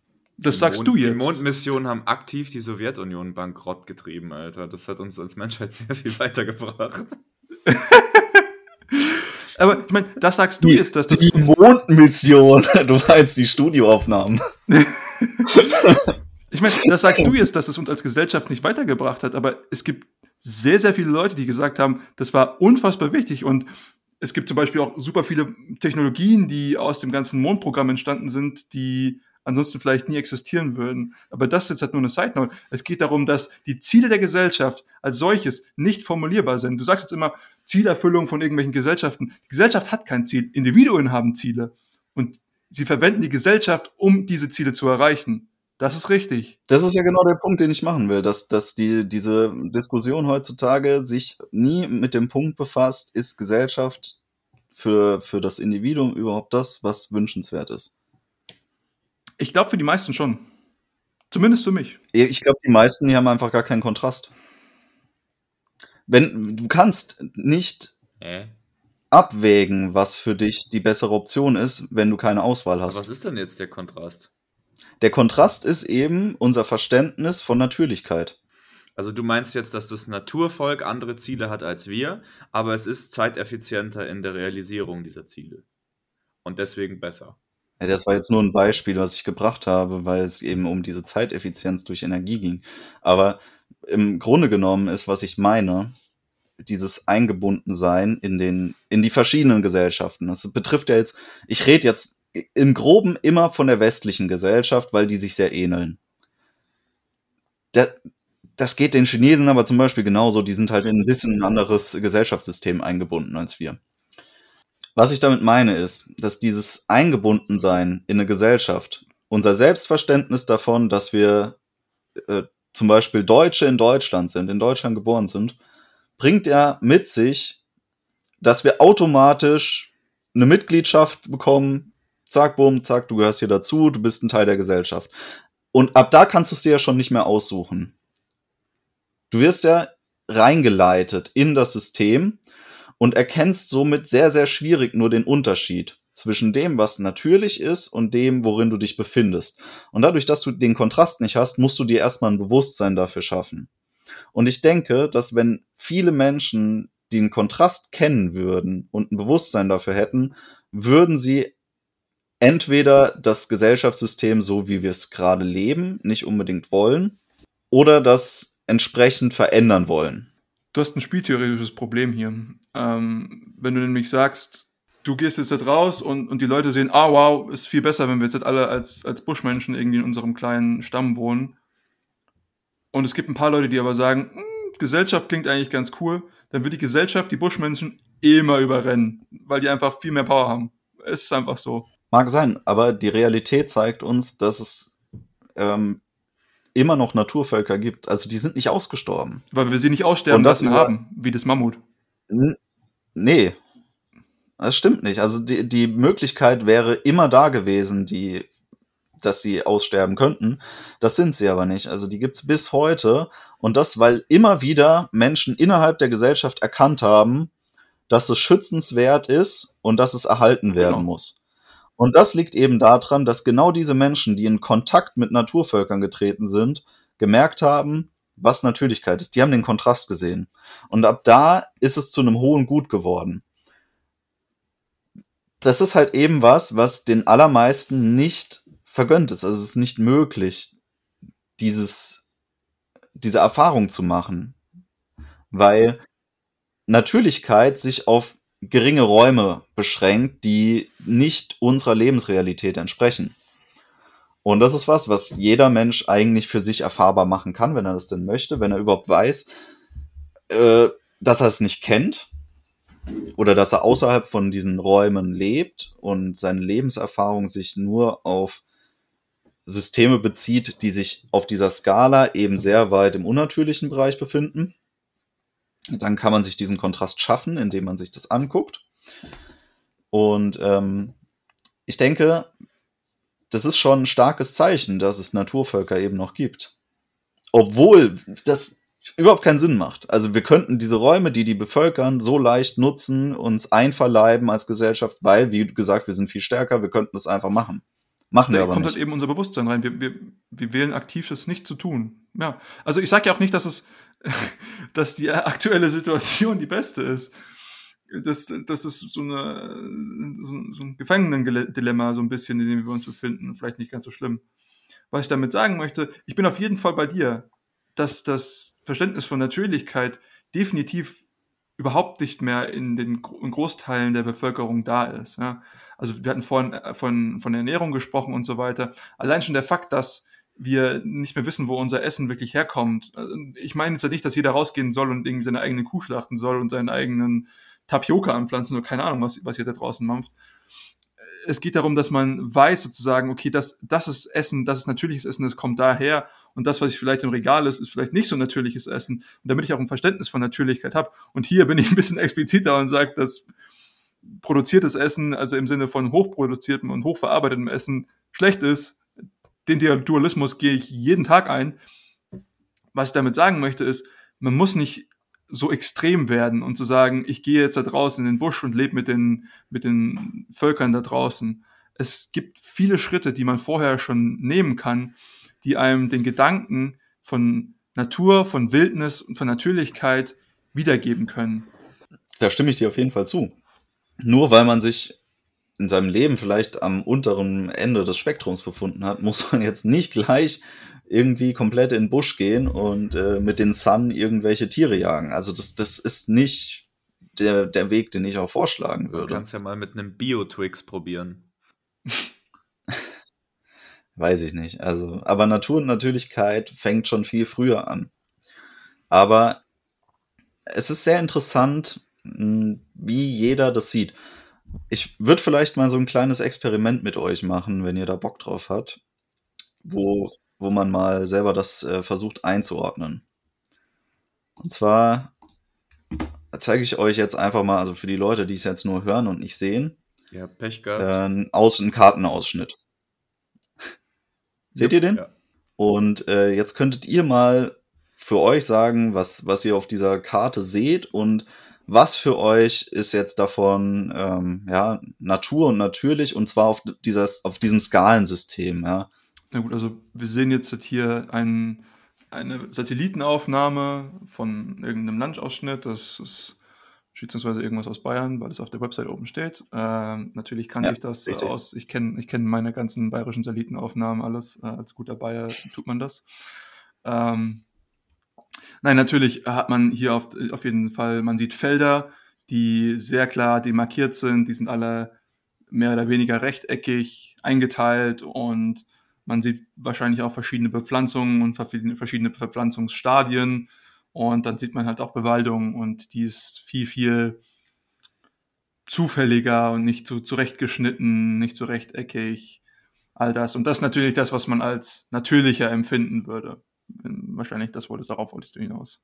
Genau, also wir sehen hier auf diesem Ausschnitt verschiedene Strukturen, die uns ja einen gewissen Eindruck vermitteln. Und zwar diese ganz rechteckigen ähm, Ackerfelder, ja, diese Flurstücke, die stechen einem sofort eigentlich ins Auge, weil rechteckige Strukturen in der Natur sehr selten gibt's eigentlich gar nicht so wirklich. Dann zwischendrin sieht man immer mal wieder Siedlungen. Die Siedlungen, die fügen sich aber komischerweise für, für uns jetzt viel nahtloser in die Umwelt ein, als es diese Ackerstücke nehmen. Und es liegt einfach daran, dass das hier alte, gewachsene Ortschaften sind, die wir hier sehen, die sich noch natürlich einfügen ins Landschaftsbild. Dann sehen wir natürlich die Wälder. Ich glaube, Wälder, das sind so für den, für den Deutschen das Bezugssystem, der Bezugspunkt, wenn wir von Natur reden, glaube ich. Da hat Mhm. jeder irgendwie einen Wald im Kopf. Was wir auch sehen, ist so ein kleiner Flusslauf, der da durchgeht, der meandriert schön. Passt sich auch schön ins Bild ein. Und ähm, den Punkt, den ich jetzt machen wollen würde, ist, wenn ich jetzt hier reingehe und ich guck mal in so einen Wald rein und mache diese Luftbildaufnahme aus und guck mir nur das Relief an, dann sehen wir jetzt hier in diesem Wald was? Also beschreib's mal. Für mich sieht es aus wie eine, entweder ein Kartondeckel oder eine Wand, die noch tapeziert werden muss. Äh, Also wir sehen so Rillen, Rillenstrukturen, Ja. oder? Und das sehen wir deswegen, weil im Mittelalter diese Wälder Ackerfläche waren, komplett. Also da gab's im Mittelalter gar keinen Wald. Der, der war da einfach nicht, sondern die hatten Nahrungsmittelknappheit, mussten irgendwie jede Fläche bewirtschaften und genau deswegen haben die die Wälder abgeholzt und haben da Acker drauf angelegt. Und deswegen sehen wir das hier auch so schön in der Luftaufnahme. Das äh, nennt sich Wölbacker. Das ist was ganz Typisches für Deutschland. Die sind entstanden, weil die damals eine gewisse Pflugtechnik angewandt haben, die äh, dafür gesorgt hat, dass sich immer in der Mitte der Reihe, wenn die den Flug gewendet haben, ein Hügel aufgehäuft hat. Und man muss sich schon vorstellen, das ist schon ein paar hundert Jahre her, dass da kein Wald war. Und dieser Wald steht da schon eine ganze, ganze Weile drüber. Und trotzdem sieht man immer noch diese Ackerstrukturen und die sieht man auch, wenn man durch den Wald durchläuft. Also diese, diese Prägung der, dessen, was wir als Natur empfinden, ist so tiefgründig, dass, dass diese Skala bei uns ja irgendwie schon sehr verschoben ist. Aber trotzdem würde ich sagen, Natürlichkeit fängt hier an. Natürlichkeit fängt für mich ja eigentlich schon dabei an, wie die Dörfer sich hier einschmiegen in die Landschaft. Das ist schon organisches, natürliches Wachstum in, innerhalb einer Landschaft. Also zwei, zwei Punkte, die mir dazu einfallen. Ähm, erstens mal, der Fakt, dass wir sowas nicht mehr machen müssen heutzutage, zeugt davon, dass für mich Fortschritt im technologischen Sinne sehr natürlich sein kann, weil jetzt können wir diese Flächen nutzen, um die für uns natürlichen Wälder anzupflanzen oder die einfach wachsen zu lassen, nicht unbedingt anpflanzen, sondern wir haben die Technologie entwickelt, die es uns erlaubt, viel, viel, viel, viel, viel, viel, viel mehr Menschen am Leben zu erhalten, mit Essen zu, zu versorgen, mit weniger Fläche. So. Allein das ist schon mal ein Pluspunkt. Und zweitens ist dann auch irgendwie, dass es alles auch relativ ist. Und du hast gesagt, wie sich jetzt diese Ortschaften da einfügen und reinschmiegen, das ist sehr organisch, sehr natürlich. Und ich glaube, dass das eben das Wachstum ist, was eben von dem physischen hoch in das gesellschaftliche gehoben wurde. Und das können wir heutzutage auch immer noch bewahren. Es gibt, das ist für mich auch das, was ich vorhin gemeinte mit dem, mit dem Wachstum einer Gesellschaft, dass es immer weitergeht. Es ist eben dieses, dieses emergente Verfahren von Gesellschaft und äh, da gibt es gewisse Regeln, denen die unterliegt und zum Beispiel die Volkswirtschaftslehre versucht, zumindest die guten von denen, versuchen das herauszufinden, wie, wie diese Regeln ausgestaltet sind, um das zu verstehen, ja, aber das ist auch etwas sehr Natürliches. Das ist, man sieht da gewisse Strukturen, die man aus zum Beispiel der Biologie kennt, sieht man dann wieder auftreten in der Entwicklung von Gesellschaften. Von daher ist eben auch die Gesellschaft etwas sehr Natürliches von mir. Nur versucht der Mensch manchmal irgendwie zu sagen, hey, ich bin viel, viel schlauer als die Natur und versucht da jetzt einzugreifen. Und sowohl in der Natur und der Biologie als auch in der Gesellschaft geht das meistens nach hinten los. Also man versucht irgendwie einzugreifen. Das ist nur mein, mein Two-Second-Rant heute. Was ich damit sagen möchte, ist, dass diese ganze Debatte rund um Natur und Natürlichkeit, je nachdem, wie man das sieht, auch gar nicht so entfremdet ist von dem, was wir heute sehen. Also ich habe wirklich ein großes Problem damit zu sagen, dass so wie wir das heutzutage machen, ist das nicht natürlich und wir müssen was ändern. Ich bin jetzt nicht dabei zu sagen, dass alles, was wir machen, gut ist. Ich möchte nur sagen, dass diese, dieser ja, ich würde sagen, schon Scorched Earth Taktik. So, wir müssen alles neu machen, so komplett alles Müll, so bis jetzt, dass uns das, glaube ich, nicht weiterbringt. Weil wir haben immer noch Bedürfnisse, die befriedigen wollen wollen. Und du musst auch sehen, dass auch wenn du und vielleicht viele andere Leute das Bedürfnis haben, da vielleicht irgendwas zu ändern, es gibt auch extremst viele Leute, die mit dem aktuellen Zustand, zum Beispiel wie den, wie unser technologischer Zustand ist, unser gesellschaftliches Wachstum, unser gesellschaftlicher Zustand, die damit sehr zufrieden sind und die vielleicht gar nicht so viel daran ändern wollen würden.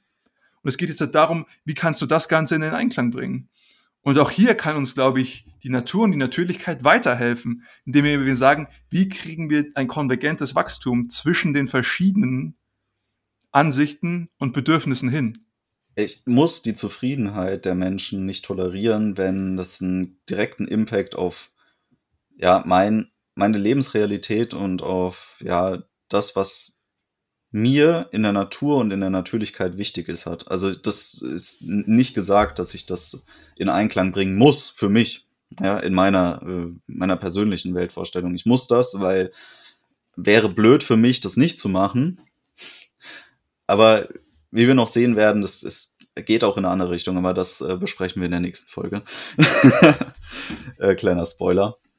Aber ich würde deinen Punkt gerne in dem Sinne angreifen, dass du jetzt äh, das hergenommen hast, um zu sagen, hey, wir können uns jetzt eine gewisse Natürlichkeit leisten hier, dadurch, dass wir technologisch so weit gekommen sind und die Menschen jetzt effizienter ernähren können. Eigentlich tun wir das nicht. Also wir leisten uns in Deutschland tatsächlich recht viel Natur in Form von Wald und in Form von geschützten äh, Landschaftsbestandteilen, die vielleicht eher eine Kulturlandschaft darstellen, die aber auch Natur für mich verkörpert, die aber in dem Sinne keinen ja, ökonomischen Zweck für uns erfüllt. Das können wir aber nur, weil unsere Handelsbeziehungen und die Handelswege so effizient geworden sind, dass wir das outsourcen konnten. Und zwar die, wir müssten, wenn wir uns in Deutschland selbst versorgen müssten mit Lebensmitteln, das wieder aufgeben, zu großen Teilen. Wir müssten diese Flächen wieder aufgeben. Wir müssten wieder anfangen, mehr Ackerbau zu betreiben. Im Moment können wir uns das leisten, diesen Ackerbau und diese Versorgung mit Nahrungsmitteln outzusourcen in, in andere EU-Länder zum Beispiel oder auch, ähm, was jetzt aktuell vielleicht ein ganz interessantes Beispiel ist, die, die Ukraine. Also die Ukraine hat keinen Wald. Das gibt's da nicht. Also die Ukraine diese Ackerflächen, die man jetzt in dieser Aufnahme gesehen hat, ist da alles. Und zwischendrin Städte und Dörfer. Die können sich keinen Wald leisten, weil die leben davon, mit den Bodenerzeugnissen zu wirtschaften. wir können uns das leisten, weil wir können effizient Lebensmittel einkaufen und uns hierher schaffen. Und deswegen können wir, können wir uns eben so einen Wald leisten. Aber auch das nicht unbedingt, weil wenn wir zum Beispiel dieses, ähm, ja, uns über grüne Energie unterhalten, da muss man sich auch immer überlegen, was, für was möchte man Flächen benutzen? Möchte man da Windräder und Solarparks hinstellen oder will man da Natur haben? Ja, also in, aus der Sicht, aus einer ökologischen Sicht, ist so ein AKW platzsparender und energieeffizienter. Auf jeden Fall. Gut, ist jetzt erstmal vorbei bei uns. Ne? Die sind äh, nicht mehr benutzbar jetzt. Das ist die Diskussion, können wir uns irgendwo erstmal schenken. Das ist ein Kampf, den ich noch nicht aufgegeben habe. Aber was man auch sieht, ist, dass wir wieder mit der Forschung angefangen haben und wieder einsteigen in ähm, ja, Kernenergieforschung. Und das finde ich ist dann doch wieder irgendwie ein Zeichen dafür, dass, dass viele Menschen das auch von der Seite betrachten, dass sie sagen, Fläche, die Natur beheimaten kann, ist ein hohes Gut, das wir uns leisten sollten als Gesellschaft. Bin ich, bin ich vollkommen bei dir. Du hast vorhin was gesagt, sie hat keinen ökonomischen Nutzen. Muss ein bisschen pingelig werden, keinen ökonomisch messbaren Nutzen. Und ich glaube, das ist das Problem, dass wir uns immer auf das Messbare fokussieren. Ja. ja. Also zum Beispiel, ich muss ein bisschen weit ausholen. Die Natur ist ein sehr komplexes System. So, was zum Beispiel der ökonomische Nutzen vom grünen Feldschwurbler? Keine Ahnung, ob es den gibt. Ich weiß nicht. Das zu messen, das zu bewerten, ist zwar was, was der Mensch gerne machen würde, damit er sagen könnte, ja, kann ich da jetzt irgendwie meine Solaranlage draufstellen oder meinen, äh, meinen Supermarkt oder hast du nicht gesehen oder eben nicht. Aber so funktioniert das Ganze leider eben nicht. Dementsprechend versuchen wir aber alles zu bewerten und zu messen und alles, was nicht messbar ist, wird ausgelassen. Doch, es ist tatsächlich ökonomisch teilweise ganz gut messbar. Und zwar hat äh, der Kommunismus uns die Chance gegeben, dass wir wissen, äh, wenn man ähm, große Fehlschläge in der Natur betreibt, indem man zum Beispiel sämtliche Spatzen aus seinem Land entfernt, durch äh, sozialwirtschaftliche Anordnung, dass man dann in so eine Insektenplage reinrennt, dass man keine Landwirtschaft mehr betreiben kann und eine Hungerkrise leidet. Und dann muss man sich nämlich Spatzen wieder von irgendwo importieren, wo Leute gesagt haben, Alter, will machen die nicht alle tot. So, das, wir können, wir sehen, es hat schon einen gewissen Nutzen, äh, der auch ökonomisch messbar ist. Aber ich stimme dir zu, das ist jetzt bei der Feld-, Wald- und Wiesenraupe sehr schwer festzustellen. Und du meintest auch, das ist was, was wir uns als, als Gesellschaft leisten sollten. Und da gebe ich dir auch vollkommen recht. Der Punkt, den ich vorhin gemacht habe, ist nur, dass es verschiedene Ansichten gibt zu dem, was man sagt, diese Gesellschaft sollte sich das leisten, weil ich in dieser Gesellschaft lebe natürlich. Das ist so, jeder hat dann natürlich irgendwie seinen eigenen Bias. Aber dass dieser Lebensstandard, und das kommt wieder zurück auf den anderen Punkt, den ich vorher gemacht habe, dass der Fortschritt des Lebensstandards und die Existenz oder das Zurückdrängen von Natur und Wildnis, wie man auch immer das jetzt halt aufnimmt, irgendwie im, im Einklang stehen oder im, im Kampf gegeneinander stehen. Ich finde das immer so ein bisschen merkwürdig, weil ich sage, für mich ist Natur und die, der Zugang zur Natur ist ein extremst hoher Bestandteil meiner, meines Lebensstandards. Und ich sehe aber auch, dass man das definitiv in den Einklang bringen kann. Und dass eben viele Diskussionen, die dann sagen, Natürlichkeit, ist das jetzt gut oder ist das jetzt unnatürlich und so weiter, die eben dieses, diese, diese, diesen Dualismus aufstellen. Und ich, wir haben das schon zu Genüge diskutiert, aber das ist wieder nur eine weitere Ausprägung, was passiert, wenn man eben diesen dualistischen Ansicht, wenn man diese einnimmt. Ja, es, also was ich auch festgestellt habe, ist, dass ähm, das in vielen Bereichen sehr schädlich ist äh, wie die Diskussion geführt wird. Es gibt ja ähm, Menschen, die sich ähm, dem Naturschutz verschrieben haben, die schon irgendwie so einen krassen äh, Sammlergedanken entwickelt haben, was das angeht. Das heißt, für die sind nur ganz spezifische Ökosysteme überhaupt wertvoll. Und sobald irgendwas davon abweicht, weil äh, das zum Beispiel eine Industriebrache ist und da leben fast nur Neophyten, dann ist es für die nicht schützenswert oder nicht erhaltenswert in dem Maße, wie irgendeine Magerwiese erhaltenswert ist, auf der irgendeine seltene Pflanzengesellschaft lebt. Und damit möchte ich jetzt nicht sagen, dass es das nicht ist, dass es nicht als wertvoller eingestuft werden sollte, weil das ist es definitiv, weil das ist etwas, was wir ansonsten vollständig verlieren, wenn wir das nicht besonders schützen. Aber was ich sehe, ist, dass die Wertschätzung für Landschaften, die eine Natürlichkeit aufweisen, dadurch gemindert wird, wenn man ähm, mit einem radikalen Gedanken daran geht. Dass man wirklich sagt, nur weil das jetzt geprägt ist durch zum Beispiel japanischen Staudenknöterich, ist es nicht natürlich und vielleicht sogar bekämpfenswert, weil es halt ein Neophyt ist, der hier nicht hergehört. Finde ich sehr schwierig, weil aus meiner Sicht, und das ist jetzt wieder halt mein Grundgedanke, gehört der Mensch zur Natur, gehört unser Leben und Schaffen zur Natur und natürlich auch die durch uns beeinflusste Verbreitung von Arten global gehört mit zur Natur und zur Schaffung von neuen Systemen. Und man muss wirklich sehr diffizil, wenn man jetzt Naturschutz betreiben will, differenzieren zwischen Erhalten von historischer Natur, würde ich sie jetzt mal benennen, also dem, was ursprünglich hier ist, und neu geschaffener Natur und Natürlichkeit. Und ich würde beidem einen gleich hohen Wert beimessen. Und auch den Menschen Bewusstsein dafür geben, das wertzuschätzen, auch dieses, diese Neo-Natürlichkeit wertzuschätzen. Ja, also ich glaube, worauf wir uns wirklich einigen können, was einer der wichtigsten Action Points für so eine Gesellschaft wäre, ist die, diese Aufmerksamkeit, diese, dieses Bewusstsein und auch ein gewisser Sinn von Bewunderung und ähm, Neugier für meine Umwelt. Ich glaube, das ist was, was sehr verloren gegangen ist, aber wenn man mal durch, wirklich durch den Wald geht und mit, mit Bewunderung, dann hat man eine ganz andere Aufnahme von Natur, von Natürlichkeit. Und ich glaube, das sind so Punkte, wo man wirklich nicht viel, was einem jetzt, zum Beispiel, wenn ich jetzt, jetzt sage, hey, Technologie und, und Gesellschaft und so, das ist alles super und ich möchte da jetzt nicht so viel ändern.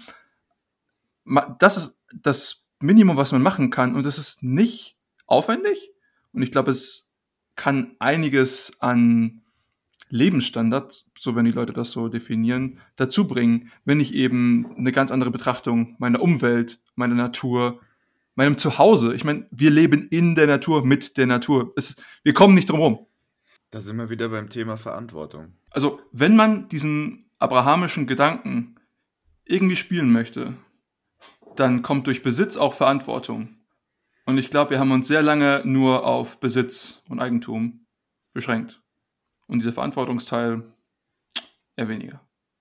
Für mich ist es halt wichtig, mehr Bezugspunkte zu schaffen. Total. Weil alles, alles, zu dem man keinen Bezug hat, erscheint einem ja auf eine gewisse Art und Weise richtig und natürlich. Weil, also, das ist so, wie ich es immer sehe. Menschen, die keinen Bezug zu gesunder Ernährung haben, bezeichnen ihre eigene Ernährung als gesund. Ja. Oder zumindest die viele, die so keinen richtigen Bezug dazu haben, was man eigentlich tatsächlich leisten muss, um sich gesund zu ernähren, würden ihre Ernährungsweise als gesund bezeichnen. Und genauso ist es eben auch mit dem äh, Bezug zu Bewegung, mit dem Bezug zu ja, dem, was wir als Umwelt überhaupt bezeichnen, weil wie viele Leute können die Pflanzen benennen, die um sie rum wachsen, abgesehen von Gänseblümchen und Pusteblume. Also das ist ja, da fängt es ja eigentlich schon an wie viele Leute gehen mit einem, ja, sehenden Auge durch die Natur und können Tiere benennen. Also, das ist ja schon, wenn du gar keinen Bezug dazu hast, dann weißt du auch nicht, was du verlierst oder was dir vielleicht fehlt. Und sich diese Bezugspunkte zu schaffen, ist ein Gut, was wir oft gar nicht auf dem Schirm haben. Also, das ist ja im Endeffekt genau das, was du auch gerade gemeint hast. Die Frage ist, wie? Ja, wie? Wie kommt man dahin? Ja. Also, kurzer Punkt. Aldo Leopold hat das ja schon gesagt. Pflichten ohne Bewusstsein sind bedeutungslos. Ja, ich habe gesagt, wir haben eben diesen, diesen Pflichtteil, den wir nicht so wirklich wahrgenommen haben. Aber es ist ja auch klar, weil wenn ich keine Ahnung habe, was jetzt halt gerade überhaupt abgeht, so, wenn ich jetzt halt nicht weiß, so. Und ob ich jetzt halt alles benennen muss, weiß ich nicht. Also ich, ich könnte jetzt das, das Pusteblümchen ja auch irgendwie, was weiß ich, nennen. Und wenn es verloren gegangen wäre, dann würde ich ja trotzdem den Verlust bestimmen. Aber natürlich, Ja, es aber geht darum, sich auseinanderzusetzen damit. das beinhaltet, dass du es gesehen hast. Genau, genau. Vollkommen. Und das ist eine Erfahrung, die ich gemacht habe. Zwar ähm, ab dem Zeitpunkt, wo ich mich äh, vermehrt mit Wildpflanzen beschäftigt habe, und zwar halt mit den essbaren Wildpflanzen, weil es mich interessiert hat damals, hat sich mein Blick in der Natur völlig geändert. Und zwar davor bin ich durchgelaufen und ich habe Grün gesehen und ich habe Pflanzen gesehen, aber ich habe sie nur sehr schematisch wahrgenommen. Und wenn da jetzt eine auf einmal nicht mehr da gewesen wäre, es wäre mir nicht aufgefallen, weil außenrum ja genug anderes Grün ist. Also wenn du nur Weizen kennst, dann fällt dir gar nicht auf, dass gar keine Gerste und kein Roggen mehr da ist. Ja, es ist irgend so ein komisches Gras auf dem Feld. Ja, so who cares? Ja. Aber sobald du den Unterschied kennst, fällt dir ein Verlust auf. Und das ist schon sehr wichtig, dann das explizit kennenzulernen. Du musst es vielleicht nicht benennen können. Es macht halt leichter. ja, ja, also- total. Äh, Wie, wie man die Natur kennenlernt, wie man seine Umwelt kennenlernt, ist ja jedem irgendwie selbst überlassen und den Weg kann auch jeder selbst finden. Die Frage ist nur, wie kriegt man das hin, dieses Bewusstsein überhaupt zu schaffen? Weil ich denke, das fehlt selbst den allermeisten Leuten noch, die denken, dass sie sich dafür einsetzen. Ja, die meisten, also ich, ich will jetzt halt niemanden über den gleichen Kamm scheren, so, aber häufig hat man ja irgendwie dieses, ich will jetzt nicht sagen, ja, ist schon ironische Bild so des Umweltaktivisten, der in der Stadt wohnt und sich dann irgendwie gegen den Landbewohner aufwiegt, der da eben sein, sein Leben bestreitet äh, auf der Natur mit, mit dem, mit, im Einklang mit der Natur. Äh, und das ist natürlich jetzt halt, ob das jetzt im Einklang, na- natürlich Ah. sehr romantisch dargestellt, ich weiß. Ähm, aber das, das Bild war, war hauptsächlich darum gerichtet, dass halt irgendwie die Leute dann sagen, oh wow, guck mal hier das Sterben und so und ich habe jetzt halt irgendwie auf Instagram hier gesehen, dass keine Ahnung, die Delfine verrecken da jetzt, halt, weil sie irgendwie durch Plastik und so. Das ist alles schlimm. Das, das, ich will das gar nicht bestreiten so. Ähm, aber das, das selbst mal rauszugehen, da- das ist, glaube ich, das, das Wichtigere. Und den Punkt, den ich einfach nur machen will, ist sagen, man muss jetzt halt nicht unbedingt dann, wie, wie vorhin gesagt, zum Naturvolk hingehen. Es, es reicht schon wirklich, wenn man versucht, einfach mehr Natürlichkeit in sein Alltagsleben einzufügen. Und das kann, das kann wirklich was ganz Einfaches sein. Es kann sein, ich, ich nehme mal eine andere Route zur, zur Arbeit statt durch die Stadt irgendwie durch einen Park. Das ist ein trivialer Anfang, aber es kann schon sein. Und da sehe ich dann, hier, guck mal, da gibt's eine Eiche und da gibt's eine Birke und guck mal, die kann ich vielleicht, vielleicht sehe ich die in meinem Wald auch und dann sehe ich, hm, okay, ja, interessant, so. Und ich weiß, die, die Birke, die hat vielleicht manchmal irgendwie eine weiße Rinde. Das ist allein diese, diese einfachen Sachen. Und zum Beispiel, ich glaube auch, dass viele Städte wirklich davon profitieren würden, wenn sie mehr Natur inkorporieren würden in irgendeiner Art und Weise. Und das geht jetzt auch zu weit und da gibt es sehr, sehr, sehr, sehr viele Ansätze, wie man das machen kann. Irgendwie Begrünung von, von Häuserflächen und äh, irgendwelchen Wänden, hast du nicht gesehen. Die haben andere, auch also komplett viele andere Vorteile. Ähm, aber was ich vorhin auch angesprochen hatte, halt eben wieder einen Bezug zu Nahrung zu finden, weil früher war Nahrung wirklich der Bezugspunkt, den wir zur Natur hatten. Und das ist halt komplett verloren gegangen, wenn ich einfach sage, ich gehe jetzt in den Supermarkt und ich habe das alles verpackt und habe jetzt halt hier die Dose Mais und das war's dann. So, und ich, ich weiß jetzt gar nicht mehr, wo die herkam. Und es geht nicht darum, dass ich nicht mehr in den Supermarkt gehen kann und mir nicht mehr diese Dose Mais holen kann. Es geht darum zu wissen, okay, woher kommt das? Wie wurde das produziert? Zum Beispiel, hey, Mais kam vielleicht ursprünglich mal gar nicht aus Europa, sondern aus, aus, aus den Amerikas, so. Allein das zu wissen, so, all diese Geschichten.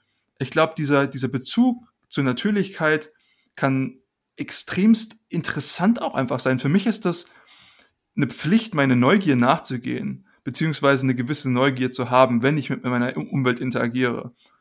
Und da kann man sagen, okay, da ist jetzt ein bisschen die Moderne dran schuld, pipapo, hast du nicht gesehen. Der Punkt, den ich machen möchte, ist, dass es gar nicht schwer ist, diese Natürlichkeit zurück in seinen Alltag zu holen. Und was wir ja auch sehen, ist, dass das immer mehr in den Trend kommt. Das beste Beispiel dafür, finde ich, ist immer der Vertical Forest in Mailand. Wenn ihr euch das mal anguckt, dann, dann seht ihr auf jeden Fall, dass diese Art der Architektur nicht nur hip ist, sondern auch tatsächlich einfach die Natur konkret ins Stadtzentrum wieder zurückbringt. Und das ist definitiv eine Sache, Ja. die sich langfristig durchsetzen wird. Weil es halt einfach schöner aussieht, besseres Lebensumfeld bietet und am Ende auch ein, ein schöneres und angenehmeres Stadtbild erschafft. Ja, also wir haben den, ich glaube, wir haben so ein bisschen heute gerambelt und viele, viele Punkte angesprochen. Aber was uns, glaube ich, allen wichtig war, war eben dieses Bewusstsein für die Natur, das zu entwickeln und ein gewisses Verantwortungsgefühl daraus abzuleiten. Das wären zumindest die Punkte, die mir wichtig wären, wenn die Leute und die lieben Zuhörer das irgendwie mitnehmen würden. Habt ihr denn noch Punkte, die ihr gerne noch in den Vordergrund stellen wollen würdet? Ich würde abschließend sagen, dass es wirklich sehr wichtig ist, dass man sich mal mit dieser Frage auseinandersetzt, auch wenn da vielleicht keine konkrete Antwort bei rumkommt. Einfach nur sich zu fragen, was ist denn für mich natürlich und könnte es Sinn machen, dass ich diese Ansätze mehr in meinen Alltag integriere. Ich kann mich euch beiden nur anschließen. Ich äh, würde gerne an der Stelle das Ende der Folge noch dafür nutzen, einen kleinen Nachruf äh, hier mit reinzubringen auf den Canis lupus hattai, den Hokkaido-Wolf. Den habe ich äh, passend zu dieser Folge als meinen äh, Nickname hier äh, ausgesucht. An die Taxonomen da draußen, ich weiß, äh, Lupus und Hattai gehören kleingeschrieben. Das macht River, Riverside äh, automatisch, dass das groß ist. Da kann ich nichts dran ändern. Äh, ich hätte das richtig gemacht. Ähm, jedenfalls der, der Hokkaido-Wolf, der wurde uns im Jahr 1889 von der japanischen Regierung traurigerweise genommen, weil sie ihn durch eine Vergiftungskampagne ausgerottet haben. Grüße gehen raus. Die Taxonomen und Juristen, die werden uns zerfleischen. Mir hat die Folge extrem viel Spaß gemacht. Ich hoffe, man hat gehört, dass mir das Thema sehr am Herzen liegt und dass da tatsächlich aber auch viel Schmuh drum gemacht wird. Falls ihr gerne noch mehr davon hören würdet, lasst uns gerne wissen. Äh, Ich glaube, wir hätten noch super viel mehr zu reden gehabt jetzt heute. Kleiner Spoiler, es geht auch nächste Woche in unserem Buchclub äh, weiter um dieses Thema, vielleicht im etwas entfernteren Sinne. Bleibt auf jeden Fall gespannt. Es geht auf jeden Fall weiter. Vielen Dank für eure Aufmerksamkeit. Wir hoffen, es hat euch Spaß gemacht. Ihr habt irgendwas gelernt, irgendwas mitgenommen. Falls ihr irgendwie andere Leute kennt, die auch davon profitieren würden und das Wort so ein bisschen weitertragen möchtet, dann wären wir euch sehr dankbar, wenn ihr unseren Podcast teilen würdet. In diesem Sinne, macht's gut, bis zum nächsten Mal.